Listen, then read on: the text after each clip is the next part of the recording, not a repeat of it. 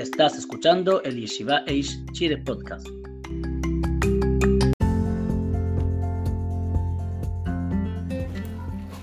Abriendo varios tipos de paquetes. Hoy día vamos a hablar sobre los desechables.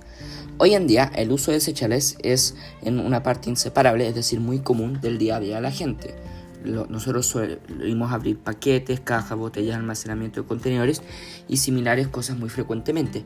Por lo tanto, discutiremos varios aspectos con respecto a abrir este tipo de productos en Shabbat.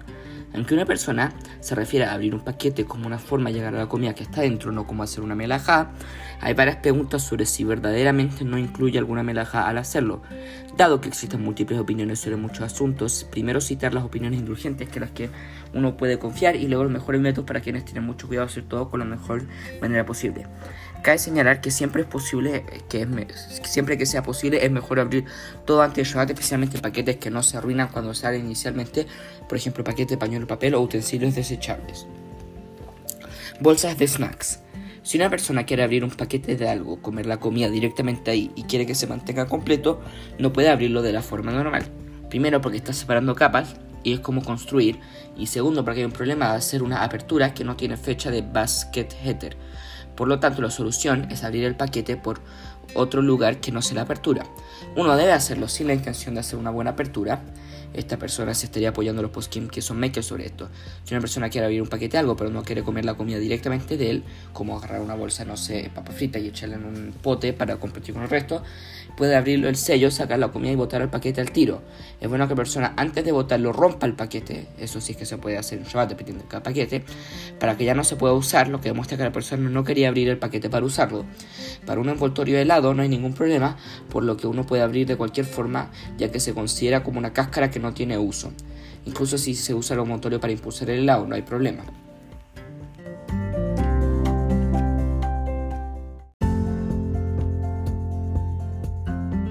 Muchas gracias por escuchar las alajot diarias de la Yeshiva Eish Chile y que todos tengan un excelente día.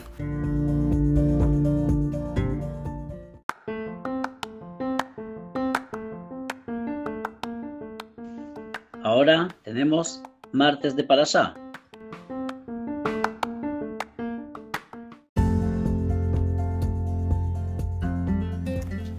Hola, la parasha esta semana es Parashat Vaishlach y hoy día voy a hablar sobre una idea muy interesante al respecto. Mi nombre es Moshe Shapiro y este es mi Torah. Entonces, en esta parasha vemos cómo Jacob cruza el río a buscar, el río Yardén, a buscar unas mamaderas, unas botellas que se le quedaron, dicen detallar Midrash. Y entre medio, por gracias a que cruzó el río, se pelea con Esab y lo derrota, pero Esab lo deja herido. Y la historia continúa. Entonces, tengo una pregunta muy interesante al respecto, que es, que todos preguntan más que nada, todos los mefashim, es, ¿qué tanta importancia tienen los, estas mamaderas, estos vasijas, no sabemos exactamente lo que eran? Entonces, yo creo que representan una metáfora, una metáfora para Am Israel.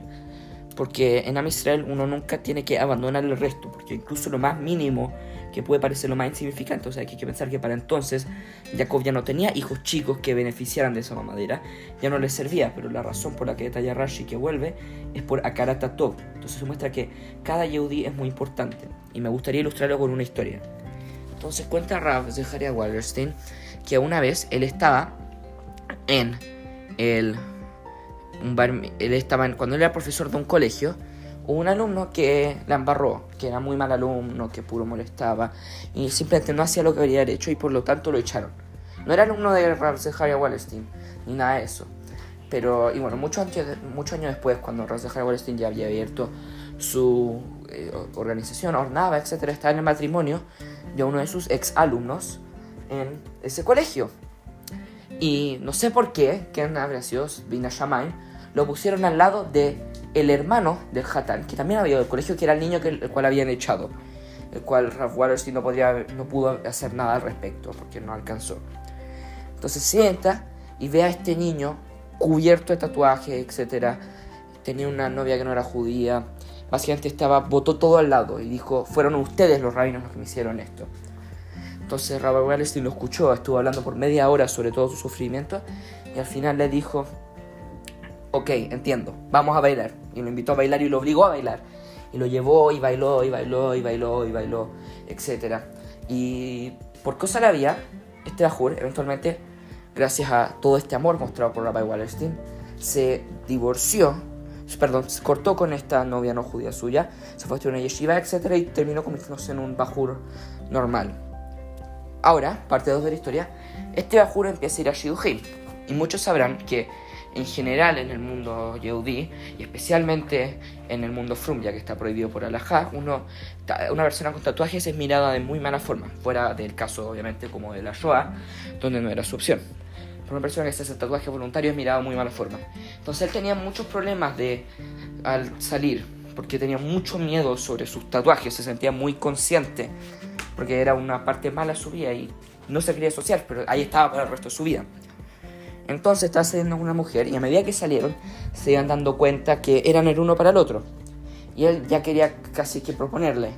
Y empezó a pensar, y, pero llamó a su a Rabbi Wallerstein y le dijo, Ray, no, sé qué hacer. Había mantenido un contacto durante todos estos años. Estoy a punto de proponer, pero tengo miedo de que no me va a querer por los tatuajes. Entonces él, y Rabbi Wallerstein respondió, si no te quiere, entonces no es para ti. Dice, tenía que aceptar por quién eres. Fue por una parte que eras, no hiciste mal, pero te, te recuperaste eso, hiciste ayudar y ella te tiene que aceptar por quién eres. Entonces van, están sentados en el auto y de repente él dice, al final de una de sus dice, te tengo que algo decir. Y ella se pone toda excitada y hasta que levanta incluso la mano al frente suyo, casi que pensando que ella le va a proponer. Y le dice, cuando era más chico tuvo un momento muy duro y le cuenta toda su historia, etc. Y le dice, y tengo mi... y se levanta las mangas y tiene los brazos todos tatuados. Y dice, y esto soy yo, lamentablemente esto es lo que tengo, y o me aceptas o me dejas. Y ella está como media, ella no sabía qué esperarse porque pensó que le iban a proponer otra cosa, pero dijo algo muy interesante, dijo, yo veo un solo tatuaje, el tatuaje Hashem en tu corazón. Y se casaron y construyeron un Beit Neman Israel. ¿Cuál es la lección de esto? Un poquito de amor mostrado por Rabbi Wallerstein en su momento y después por ella también, al no tomarlo en cuenta por sus errores, por sus fallas, porque ya en ese momento no era tan necesario, tan esencial, no, no lo tomaron en cuenta, porque todo es esencial, todo es importante. De la misma manera que Jacob sacrificó tanto para ir a buscar esa mamadera, todos deberíamos sacrificar lo máximo posible por Am Israel. Y desde Hashem que todos podamos hacer nuestra ayuda en nuestra salud para acercar a todos nuestros hermanos. Amén, amén, amén.